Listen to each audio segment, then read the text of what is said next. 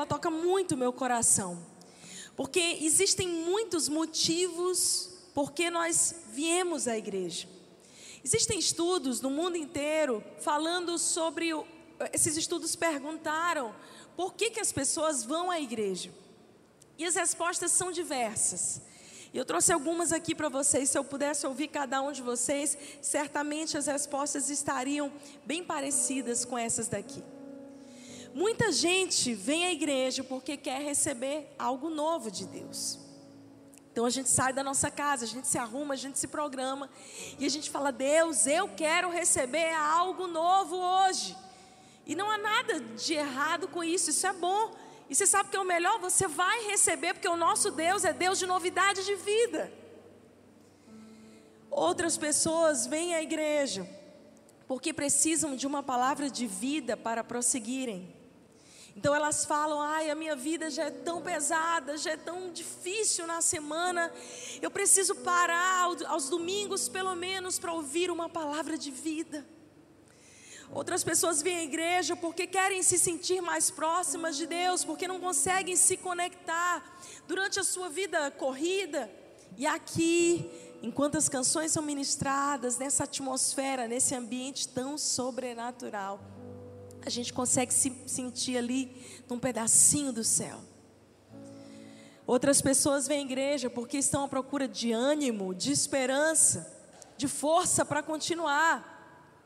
Então, elas se movem e vêm porque elas falam: hoje Deus vai falar comigo e eu vou receber de Deus força para seguir adiante, para não desistir. Outras pessoas vêm à igreja porque gostam da música. E quem que não gosta de um louvor como esse, hein, gente? Coisa sobrenatural. A gente ontem, o pessoal do iHop no Kansas, dizendo: Uau, que ministração de louvor poderosa. Eu comecei a igreja e fiquei na igreja porque eu amava música. Eu era super crítica, super cética, mas eu vinha para o culto e eu amava aqueles louvores porque a música sempre ministrou o meu coração desde pequena. Então não tem problema você vir por isso. Outras pessoas vêm à igreja porque gostam do pastor, ou melhor, gostam da pastora. É verdade.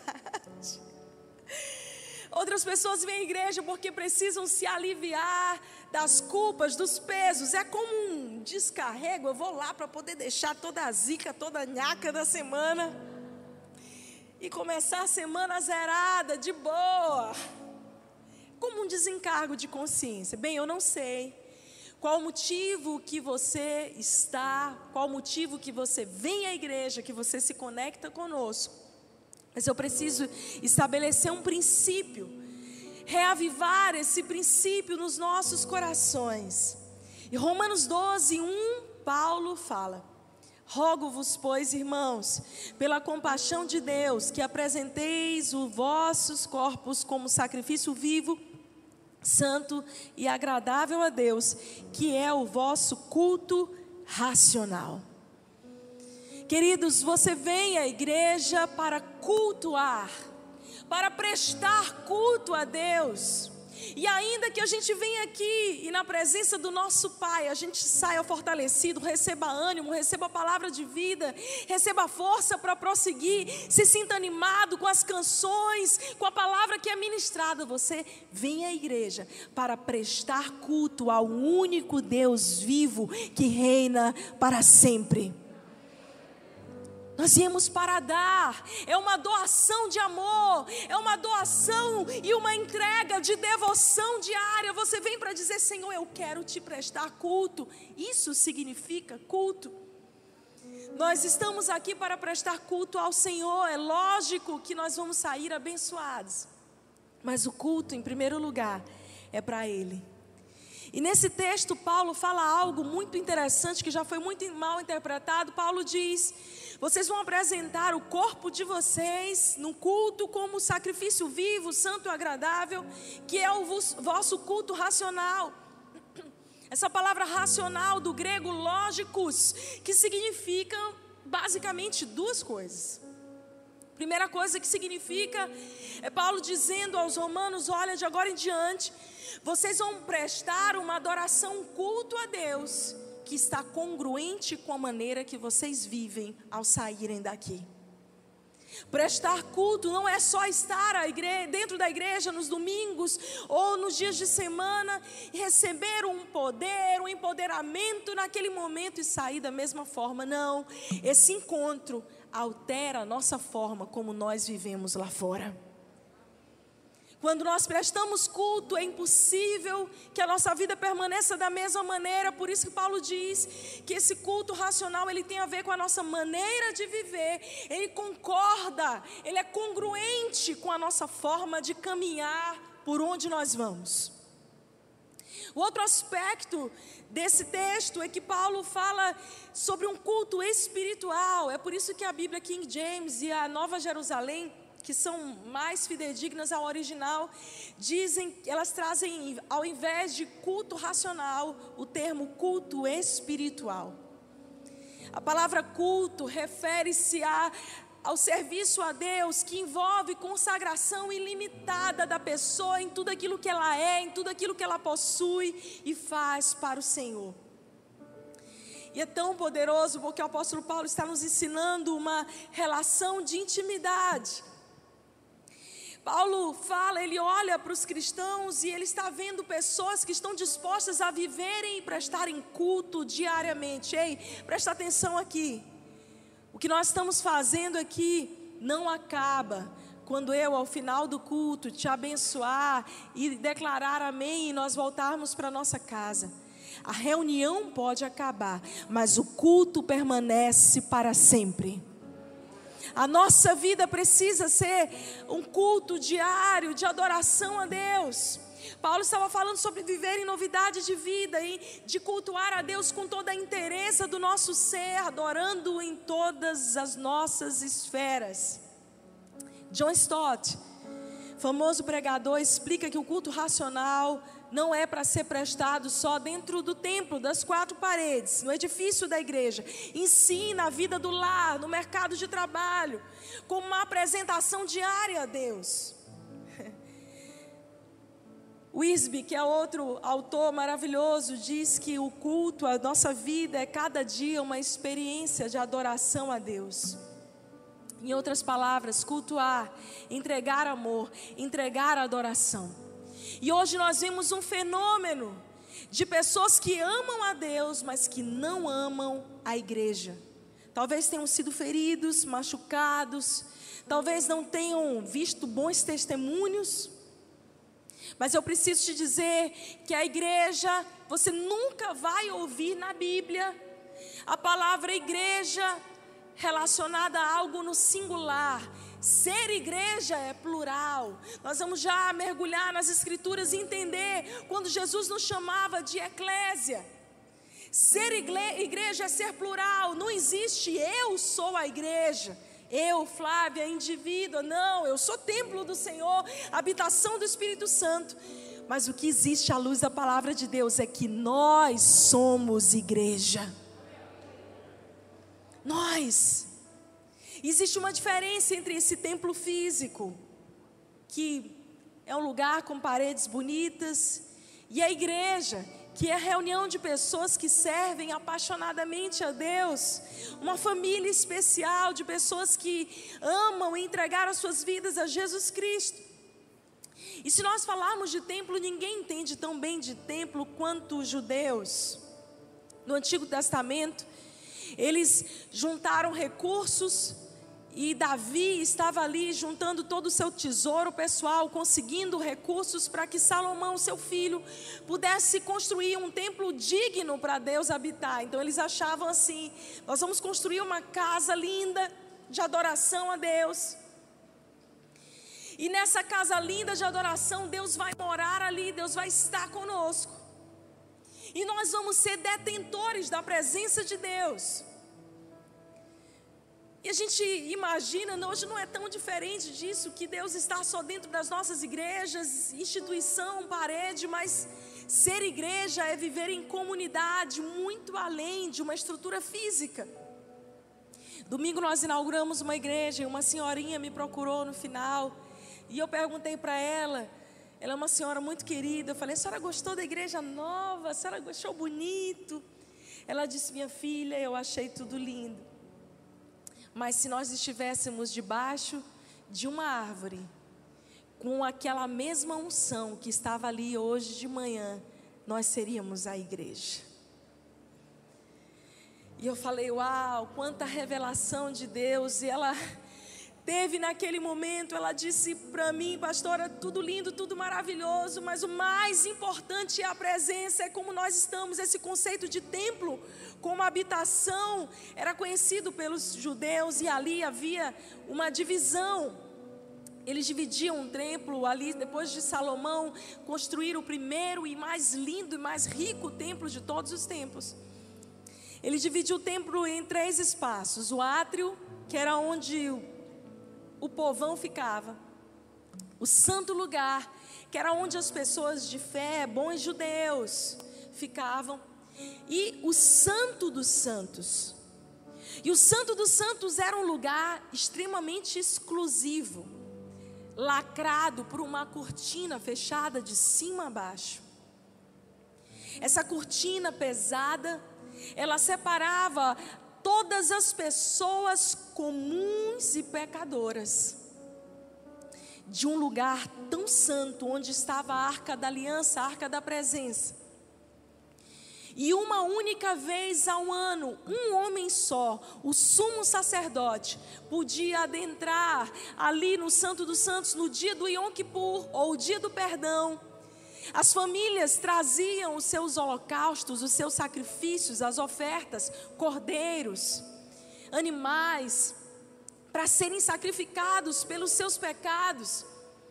E entregarem ali aos sacerdotes, mas o sumo sacerdote entrava com muito temor nesse lugar chamado Santo dos Santos. De tal poderosa, gloriosa cheia de temor, que era a presença de Deus. Como eu, um pecador, posso me aproximar de um Deus santo, santo, santo?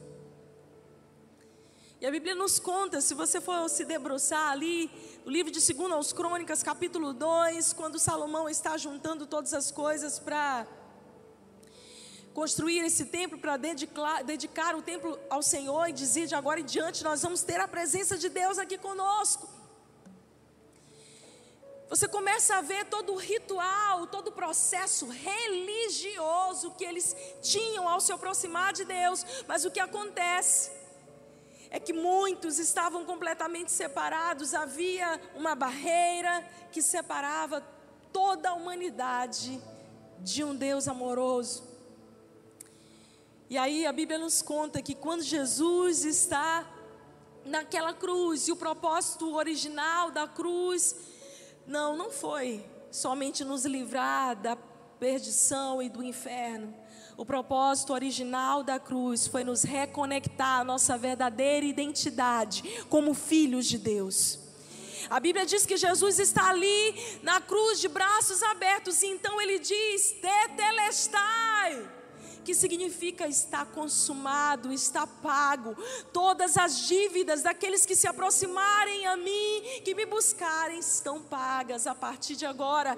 Eu sou o Cordeiro de Deus que tira o pecado do mundo. Eu sou o caminho, a verdade e a vida. Eu sou aquele que era, que é e que há de vir. Eu sou a resplandecente estrela da manhã.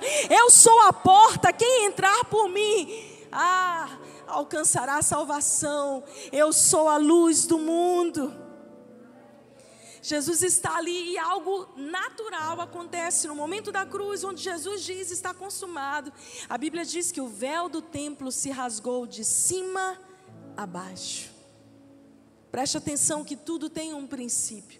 O véu se rasga de cima a baixo, porque é Deus quem faz o sacrifício para se reconectar com a humanidade os nossos esforços humanos. A, a palavra religião do grego religare significa tentativa, esforço pessoal de se reconectar a Deus. Ei, eu preciso te dizer, todas as tuas tentativas, penitências, sacrifícios humanos para tentar ser melhor, para se aproximar a Deus, vão falhar.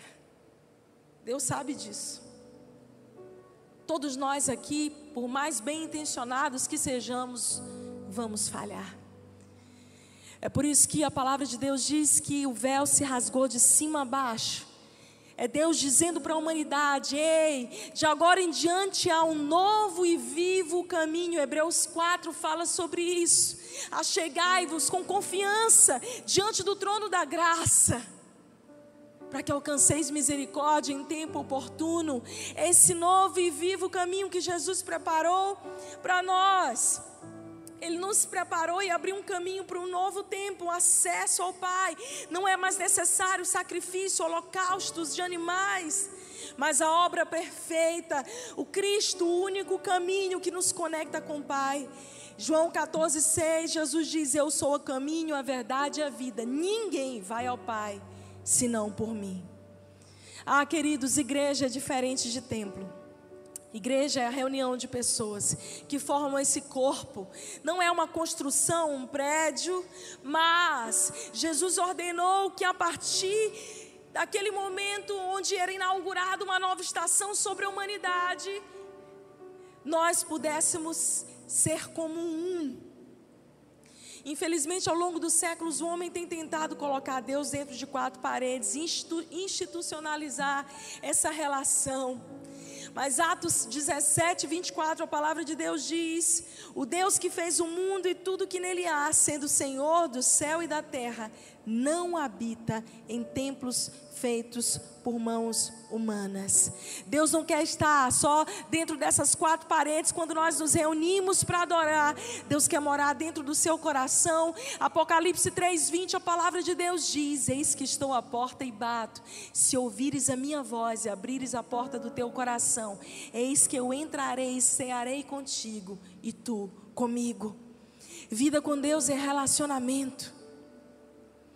Estar na igreja certamente você vai receber todas as palavras de vida que você precisa. Um novo começo, essa metanoia, mudança da sua história. Mas Deus está te transformando para te fazer cada dia mais parecido com Ele.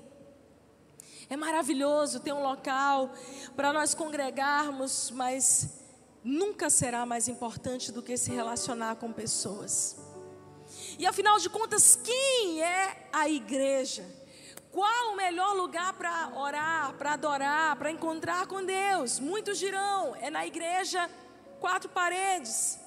Jesus diz em Mateus 6,6: Quando orares, entra no teu quarto e fechando a tua porta, ora ao teu pai que está em secreto, e o teu pai que te vê em secreto te recompensará publicamente.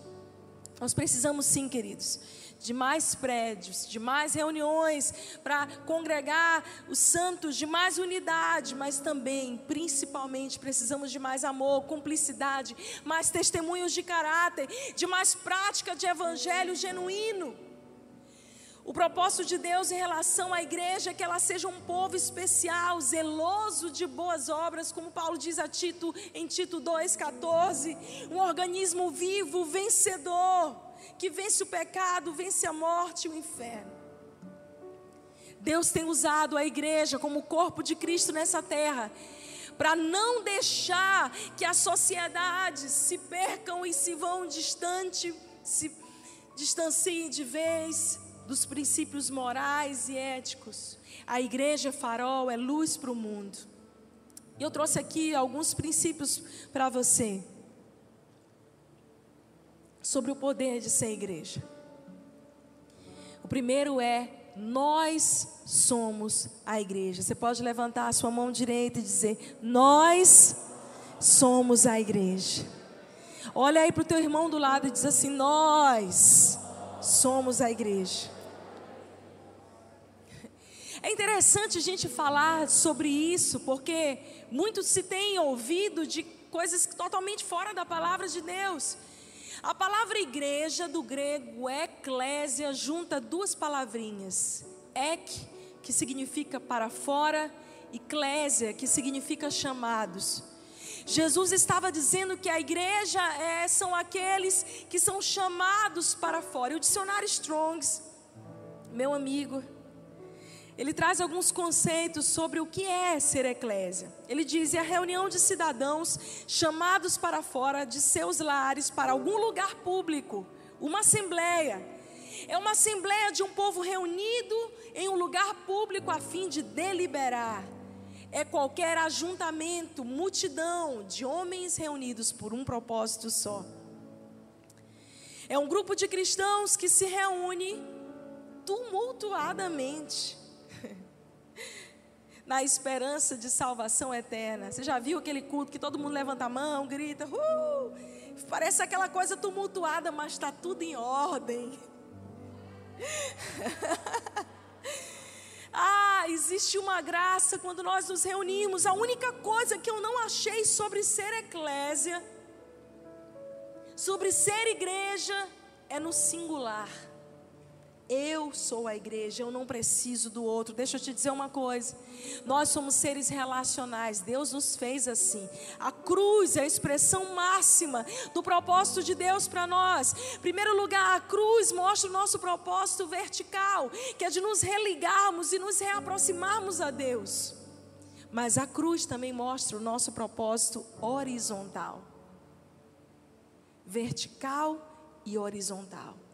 E horizontalidade do nosso chamado diz respeito a amar pessoas, a se relacionar com pessoas. Não existe igreja no singular. Deixa eu te pedir uma coisa, sério mesmo. Não sei se você tem alguma faca aí. espero que não. Mas você chegar em casa, você pega seu dedinho, mindinho e corta ele fora. Que isso, pastora? Meu Deus, eu tô só, é só o teu dedinho. Não vai fazer falta. Você pega a água, é só o teu dedo. Faz falta. Todas as vezes que a gente corta um membro para fora, ele apodrece, ele necrosa. Mais do que isso, o corpo sente. Pode ter sido só um membro. Quem já teve unha aí inflamada sabe do que eu estou falando. Você fala, meu Deus, é só uma unha. Nessa hora eu não queria ter unha nenhuma nesse dedo do pé. Como é que me causa tanta dor, tanto incômodo, uma inflamação, a falta daquele membro? Salmo 133, de 1 a 3, a palavra de Deus diz: Ó, oh, como é bom e agradável viverem unidos os irmãos. É como óleo precioso sobre a cabeça, o qual desce para a barba, a barba de Arão e desce para a gola das suas vestes. É como o orvalho de Hermon que desce sobre os montes de Sião. Ali, ali, nessa unidade, ordena o Senhor a sua bênção e a vida para sempre. Olha só, Deus nos criou para viver em comunidade. A vida cristã é exatamente isso, é relacional. Em João 17, a partir, na verdade, de João 15 até 17, você vai ver Jesus fazendo as suas últimas considerações antes de ir à cruz. Jesus estava ali no momento reflexivo e tem registrado várias orações lindas de Jesus, quando ele diz: Pai, assim como eu e o Senhor somos um, que o mundo os conheça, porque eles são um com os outros. É andar junto é estar lado a lado. Olha de novo para essa pessoa bonita do teu lado, tão diferente de você. Tão diferente. Gente, ela é linda essa pessoa que está do seu lado.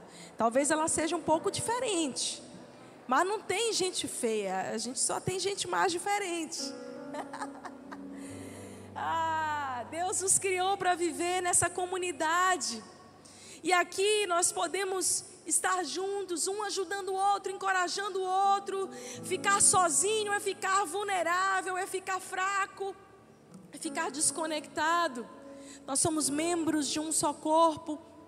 Paulo descreve muito bem isso em 1 Coríntios 12. É por isso que nós precisamos aprender a conviver. A união vem da convivência. Existe uma diferença entre unidade e e uniformidade. Deus não nos chama para sermos uniformes.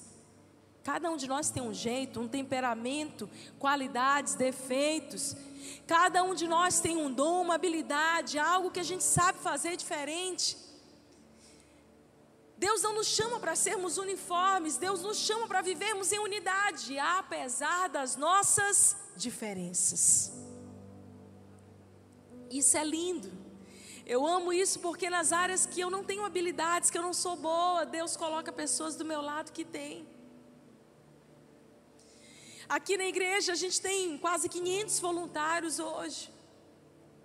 E cada um deles com dom, com talento, com uma, uma, um encargo, fazendo algo. Aquelas que amam kids estão cuidando das nossas crianças agora.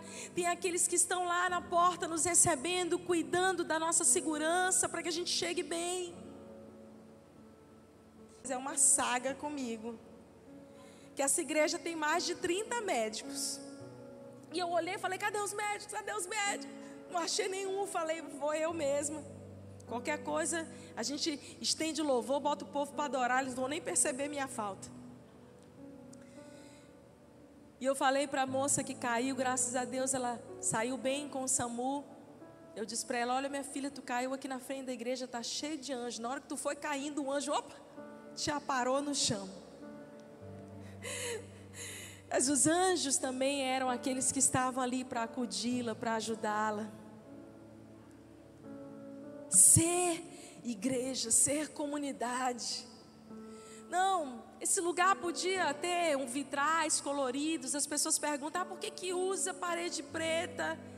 Aí tu responde se te perguntarem, diz, olha, a pastora disse que parede preta suja menos, então a gente tem que pintar menos, gasta menos. É simples. O povo quer ficar mistificando. Por que agora se pinta? Gente, porque é contemporâneo. Uma época foi vitral, colorido. Foram aquelas igrejas com as abóbadas lindas, pintadas à mão. Cada época com as suas contemporaneidades. Daqui a um tempo, talvez não seja painel de LED, não seja parede preta, mas sabe do que mais? Não importa. Porque o que importa é que a mensagem pura do Evangelho seja pregada a tempo e a fora de tempo. Ah! Ah, Deus! Há poder em ser igreja. Agora mesmo nós temos em Cuba, nós temos na China irmãos que estão em cavernas subterrâneas sendo igreja. Eu já estive na África por quase 20 dias. E eu lembro, gente, eu lembro dos cultos gloriosos. A gente chegou ali e tinham pessoas de várias nações, os africanos, missionários. E a gente se reuniu literalmente numa cabana coberta ali de, de palha, sem parede, sem som bom, microfone enferrujado. E a gente, enquanto adorava ali a presença de Deus tão palpável, e como disse a sábia irmãzinha que me encontrou domingo passado, pastora, pode ter parede pintada, pode estar sem teto, o importante é a unção, é a presença de Deus. Você vem à igreja para receber, mas você vem à igreja para entregar o seu coração a Deus acima de tudo. O segundo princípio importante que eu preciso trazer a você é que o mundo precisa saber quem é Jesus. São nos, exatamente nos lugares que estão envolvidos em trevas que nós precisamos ir e ser a resposta. Abra a tua Bíblia comigo em Mateus 16. Esse texto eu quero que você abra, porque nós vamos meditar nele. Mateus 16, a partir do verso 13. E chegando Jesus às partes de Cesareia de Filipe, interrogou seus discípulos, dizendo: Quem dizem os homens ser o filho do homem? E eles disseram: Uns, João Batista, outros, Elias, e outros, Jeremias, ou um dos profetas. Disse-lhes ele: E vocês, quem dizem que eu sou? E Simão Pedro respondendo disse: Tu és o Cristo, o Filho do Deus vivo. E Jesus respondendo disse-lhe: Bem-aventurado és tu, Simão Barjonas, porque não te revelou carne nem sangue, mas meu Pai que está nos céus. Pois também eu te digo que tu és Pedro, e sobre esta pedra edificarei a minha igreja, e as portas do inferno não prevalecerão contra ela. Olha só, eu preciso falar de geografia agora. Como assim, pastor? Geografia? Geografia bíblica. Vamos lá, vamos fazer uma viagem no tempo para a gente entender por que que Jesus falou isso nesse lugar. Antes de tudo, eu preciso abrir um parênteses. Jesus faz uma afirmação aqui que muita gente entende da maneira errada. Ele diz: Eu te digo que tu és Pedro, Petrus, do grego, e sobre esta pedra, Petra, edificarei a minha igreja. Pedro, Petrus, pedrinha, pedra, rocha, estrutura fundamental. E por que, que eu estou fazendo essa diferença? Porque muita gente diz que Jesus construiu a igreja dele sobre Pedro, que Pedro era a pedra principal da igreja. Deixa eu te dizer uma coisa: Deus nunca ia construir a sua igreja fundamentada em cima de um homem falho e imperfeito. O fundamento no qual Jesus construiu a sua igreja é exatamente aquilo que Pedro declarara antes. Pedro disse: Senhor, tu és o Cristo, o Filho do Deus vivo. Jesus disse: Uau, nem foi carne nem sangue que te revelou, foi o próprio Deus que te revelou isso. E é sobre essa revelação, sobre esse entendimento que você acabou de ter, Pedro, que eu construirei a minha igreja. Jesus estava dizendo é sobre o fundamento de que eu sou o único caminho, de que eu sou a rocha, de que eu sou o Cristo, Filho do Deus vivo. É que eu construirei a minha igreja. E por isso, queridos, passam homens, passam mulheres, décadas, séculos, milênios passam. Pessoas importantes, Lutero já foi, John Stott, John Wesley, Charles Spurgeon. Ah, quantos homens e mulheres Catarina Vambora, Deus usou ao longo da história para serem uma voz e uma influência, mas que passaram. Mas a única coisa que não passa e permanece para sempre é a palavra de Deus. Você quer saber essa igreja? A igreja Angelina não está construída e fundamentada em cima do pastor Fred e da pastora Flávia. Ai de nós. Eu lembro do primeiro dia que eu cheguei no mutirão da igreja Angelim Jockey e muita gente veio querer me oprimir. Pastora do céu, meu Deus, como vocês vão dar conta? Ai, meu Deus, pastor, é muita luta, é muito desafio. Eu falei, oh meu Deus do céu, até me tranquei num canto. Falei, ai, tira essa zica de cima de mim, meu pai. Em nome de Jesus. Aí eu falei com Deus, eu falei, Senhor, é o seguinte, não fui eu que inventei esse negócio. Eu não sou pedra fundamental de lugar nenhum. Senhor, a igreja é tua. Essa obra é tua, nós só somos vasos de barro, a excelência do poder está no Senhor. Aplauda o Senhor por isso. Você sabe por que, que você tem que glorificar a Deus por isso? Porque eu vejo muita gente dizendo: ah, eu não posso, eu não sou bom o suficiente, eu, eu não sei todas as coisas, eu acho que Deus não pode me usar. Deus pode te usar. Tudo que você precisa fazer é dizer: eis-me aqui, Senhor. Deus sabe dos teus problemas, Deus sabe dos teus dilemas, dos teus limites, Ele conhece todos eles. E ainda assim Ele conta com você para fazer uma santa revolução nesta cidade. E aí nessa mesma semana eu ouvi de um missionário, um pastor tão simples. E ele contava no testemunho dele, eu, e eu preocupada, meu Deus, cinco igrejas, cinco igrejas, cinco igrejas. E ele contava assim: ah, porque nós agora estamos cuidando, pastoreando 200 igrejas. E eu falei: meu Deus, que vergonha, Senhor. Ainda bem que ninguém ouviu isso. Agora eu estou falando, porque eu falo mesmo para vocês saberem que eu sou pó. É a graça de Deus. É Ele que te leva onde Ele quer, é Ele que faz o sobrenatural na sua vida. Mas voltamos aqui para o nosso capítulo Geografia. Você saiu da sua casa domingo à noite para ouvir a aula de Geografia. Jesus estava em Cesareia de Filipe. E é interessante porque existiam duas regiões que Jesus desenvolveu seu ministério e era onde os judeus moravam e tinham suas famílias, a região da Judéia e a região da Galiléia. A região da Galiléia, por exemplo, foi onde Jesus realizou 90% dos seus milagres. Mas existiam áreas que eram consideradas sujas, imundas, que eram aquelas áreas que ninguém de boa reputação ia ousar pisar. Lembra de Samaria? Cesareia de Filipe era exatamente essa região. Era uma região que ficava ao pé do Monte Hermon. E se você entender um pouquinho do, da planície de Israel, você vai saber que o Monte Hermon é um dos mais altos. É por isso que em Salmo 133 a Bíblia diz: Olha, como é bom e suave que os, os irmãos estejam em comunhão, é como o óleo que desce da barba de Arão, dos montes de Hermon. Essa região era uma região extremamente frutífera, porque ali, exatamente ao pé do Monte Hermon, nascia a principal nascente do Rio Jordão, chamada de Banias. E essa região tinha uma fenda na rocha profunda, que era uma caverna. De lá, o principal afluente do Rio Jordão vinha e descia e chegava até o Jordão. Era uma região extremamente rica de é, vegetação, de animais. Quando o salmista escreveu: Ah, eu amo a tua presença, como as corças suspira pelas águas, assim a minha alma suspira pelo Deus vivo.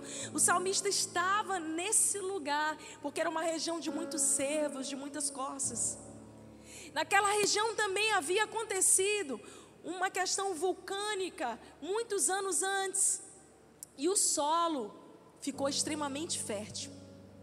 Então, tudo ali, nessa região que se transformou em Cesareia de Filipe, crescia mais rápido, se desenvolvia mais rápido. Mas Jesus sai da rota mais uma vez, porque esse é o nosso Jesus, ele muda a rota para encontrar aqueles que não são. Ele vai nos lugares que ninguém quer ir. Se Jesus estivesse em Teresina, provavelmente ele estaria nas regiões mais escuras dessa cidade. Mas Jesus está e somos eu e você que somos as suas mãos nesses lugares. Aqueles lugares que ninguém quer ir, que ninguém quer sujar as mãos. Ninguém quer se ajoelhar do lado de alguém que caiu, que está machucado, mas você precisa ser aquele que estende a sua mão. Jesus está nesse lugar, mas o interessante é que esse lugar tão bom, tão frutífero, o inimigo tomou ele para si. E a história nos conta que se transformou numa das regiões mais cheias de paganismo dos tempos antigos. Ali, do lado dessa fonte que nascia da fenda de uma caverna, eles construíram um templo a um deus terrível da mitologia chamado Pan. E o deus Pan, talvez você já tenha visto alguma figura assim, ele é metade homem, metade bode, pés e mãos com casco de bode, chifres. E ali eles faziam sacrifícios humanos, sacrifícios de animais. Aquela região tão boa estava tomada pelas trevas. Será que existem lugares na nossa cidade, que existem lugares dentro de nós, que eram para ser áreas tão boas? Mas que o inimigo veio e encheu de vergonha e de trevas. Deixa eu te dizer uma coisa: normalmente, as áreas mais escuras da nossa história, as áreas que nos trazem mais dor, mais sofrimento, são exatamente as áreas que um dia Deus vai usar, são exatamente as áreas que Deus um dia vai tirar a vergonha e vai dar honra a você. Alguém pode dar um glória a Deus mais alto?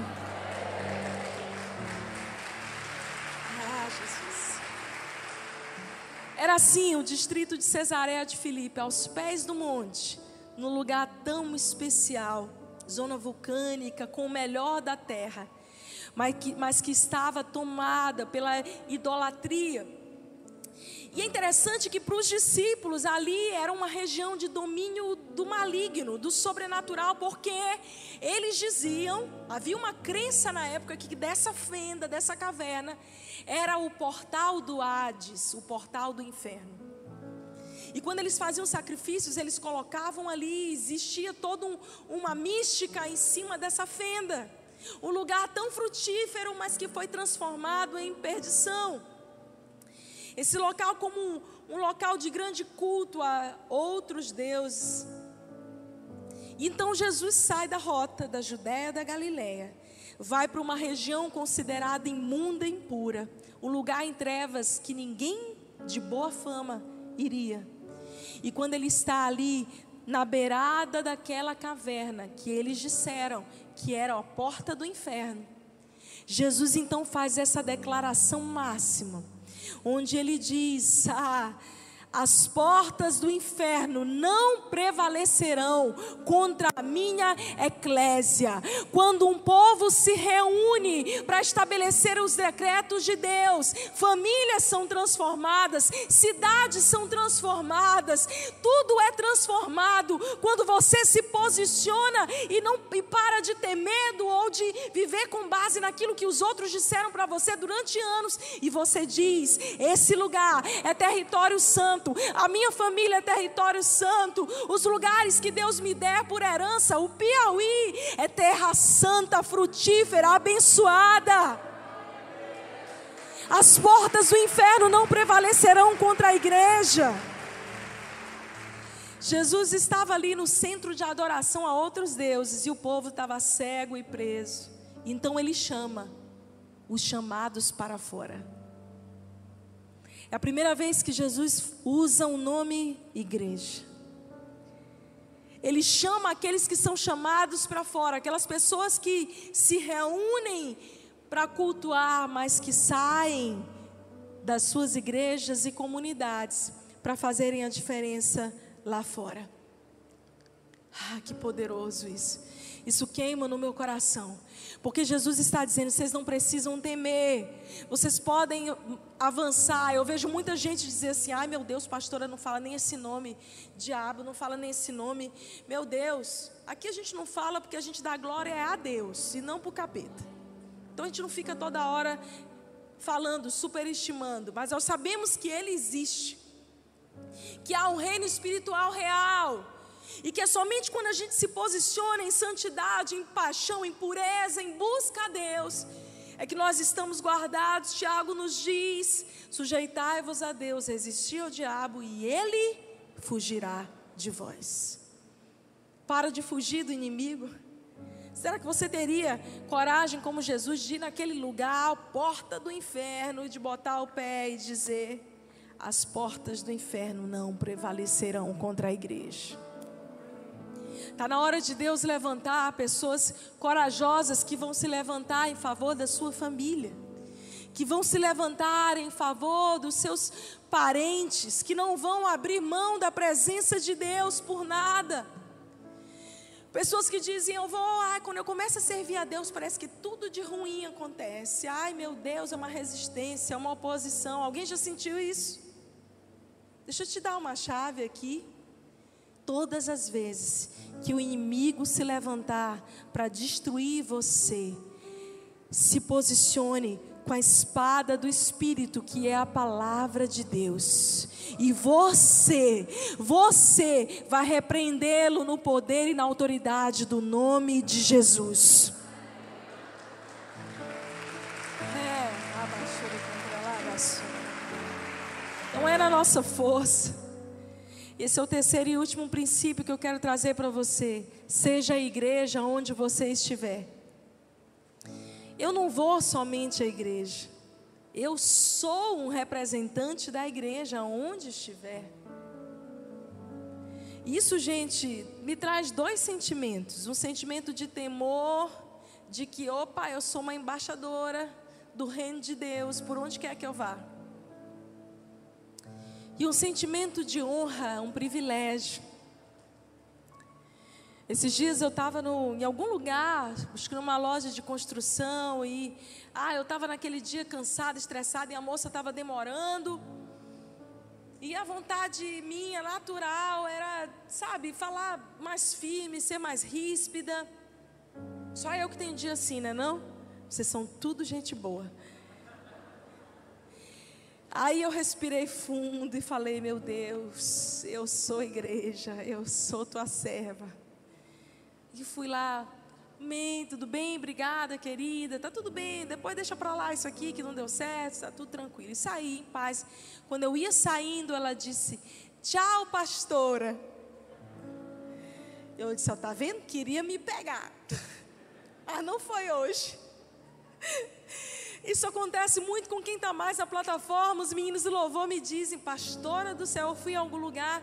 E aí lá falaram, ah, tu é aquele, né, que está lá ministrando. Eu falo, olha, cuidado com o testemunho de vocês. Cuidado, porque nós temos uma multidão de testemunhas. Nós somos embaixadores do reino de Deus. Você sabe quando você chega em casa e que seu filho quer olhar para você, homem, cadê os homens aí, os valentes de Deus? Não, gente, vou, falar, vou explicar como quando o pastor, a pastora fala assim: cadê os homens, os valentes de Deus? Você levanta a tua mão fechada e fala, oh, tá bom? Então vou voltar. Cadê os homens dessa igreja, os valentes de Deus? Agora sim. Uma salva de palmas, mulheres, para esses homens Ah, gente. Quando o teu filho olhar para ti, a tua mulher, eles vão saber, meu pai é a representação de Jesus aqui nessa casa. Ele é um homem bom, mesmo no dia difícil, ele permanece. E quando ele falha, ele sabe pedir perdão, ele sabe como fazer consertos. Eu lembro que no meu tempo do exército, eu contei isso hoje de manhã, falando sobre esse posicionamento de ser igreja lá fora, nem sempre é fácil. Eu brinco que os seis meses que eu passei em treinamento militar, eu ouvi mais palavrão do que nos meus 39 anos até aquela data. Juntou tudo. Eu dizia, meu Deus, meu ouvido está Senhor da glória, uma lavagem cerebral de palavrão.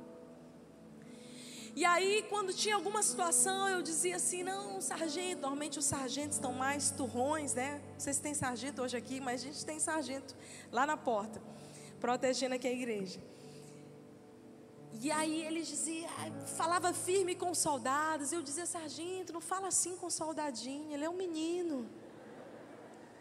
Porque esse monstro, eu dizia, não chame ele assim, senhor vai mexer com a autoimagem dele, distorcer a identidade desse menino. E eles diziam, Arraiz, tu quer mudar o exército? Eu dizia, não sei, quem sabe? Vai que cola, né? Vai que dá certo. Existiram momentos tão desafiadores que eu falava assim: ai, agora eu vou largar de mão. Eu falava: não posso, eu sou embaixadora do reino de Deus aqui na terra. Quando eu estava caminhando no nosso campo, no, no acampamento, numa marcha de 12 quilômetros, com uma mochila de 27 quilos e um fuzil de 7, eu quis desistir, irmãos, no segundo quilômetro. De verdade. Mas quando eu estou assim, meu Deus, o que eu estou fazendo aqui na minha vida? Lá passa um coronel, enviado não sei por quem, e ele diz assim: Arraiz, você não pode desistir, nós contamos com você. Aí eu falei: Meu Deus, não posso desistir, não posso. Olha para a pessoa que está do seu lado aí, se você souber o nome dela, diz o nome dela. Mas se você não souber, diz assim: Ei, irmão, você não pode desistir nós contamos com você. Nós, igreja, contamos com você, amém? E aquela palavra me deu assim um, ânimo. Eu falei, eu vou, eu vou chegar lá, meu Deus do céu, sabe como, arrebentada, mas eu vou. E eu cheguei e eu me lembro do dia que eu me machuquei. E que eu fiquei na maca por quase 12 horas sem conseguir mexer da cintura para baixo, eu, travei a coluna, foi terrível. E o, o capitão chegou para mim e ele falou: Levanta, Raiz. E eu falei para ele: Senhor, eu não consigo agora. Então ele falou: Deixa eu te ajudar. E naquela hora que ele falou: Deixa eu te ajudar, foi a única hora, irmãos, que eu não consegui me segurar. E aí eu comecei a chorar assim, bem contida. Ele olhou para mim e disse: Que é isso? Que é isso? Está saindo água do olho por quê? E eu falei: Não, Senhor, me desculpa. Eu queria estar na, na, na atividade com todo mundo. E ele falou assim: Você não sabe que nós é que precisamos de você, você é a nossa pastora. Queridos, hoje eu posso voltar lá. E um dos meus coronéis, um homem muito importante, no dia que eu cheguei para fazer um dos cultos, na porta do batalhão, ele se colocou diante de mim, ele prestou continência. E aquilo me constrangeu, porque não se presta continência para um civil, a não ser que ele seja um presidente, um governador, uma autoridade. E eu sei disso, eu já tive de farda. Eu falei, Senhor, não, por favor, o senhor não precisa. Eu fiquei muito sem graça e ele disse: Você é representante daquele que está acima de todos nós. Oh! Queridos, glória a Deus.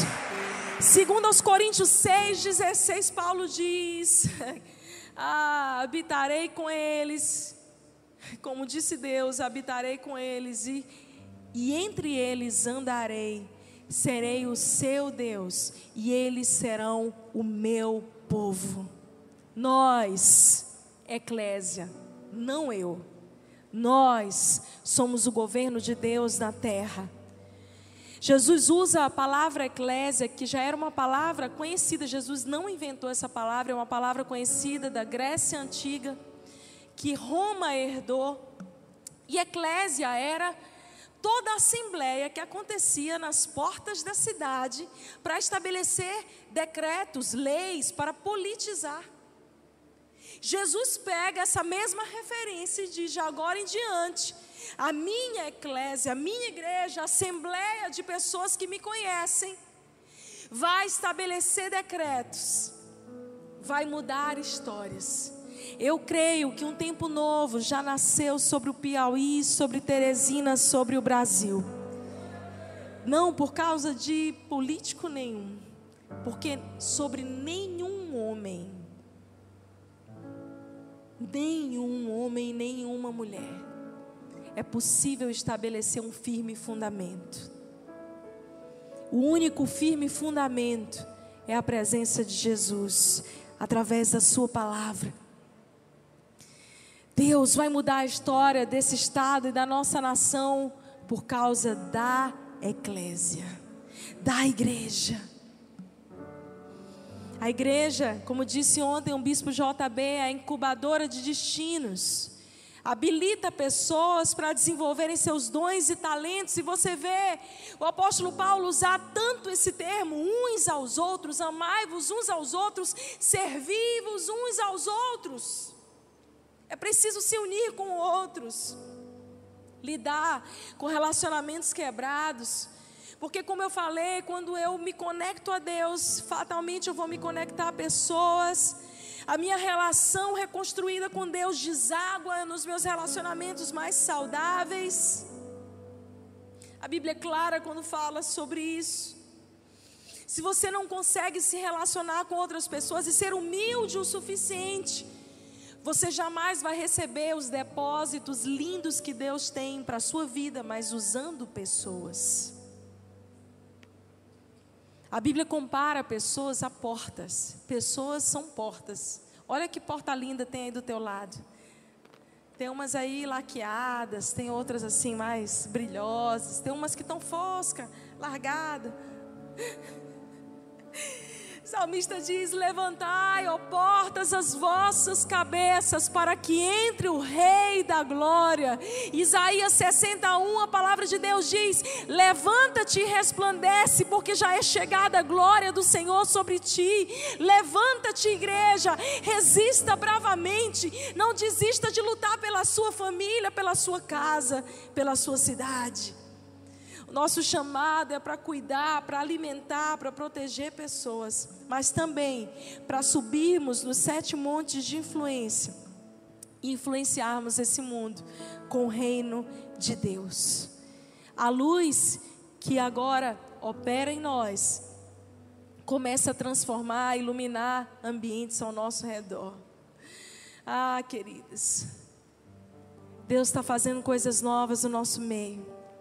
Eu não sei porque você já veio à igreja muitas vezes, mas mais do que vir à igreja, Deus te chama para ser um representante dela, para ser parte dela, para integrar esse corpo e para fazer a diferença por onde você for lá fora.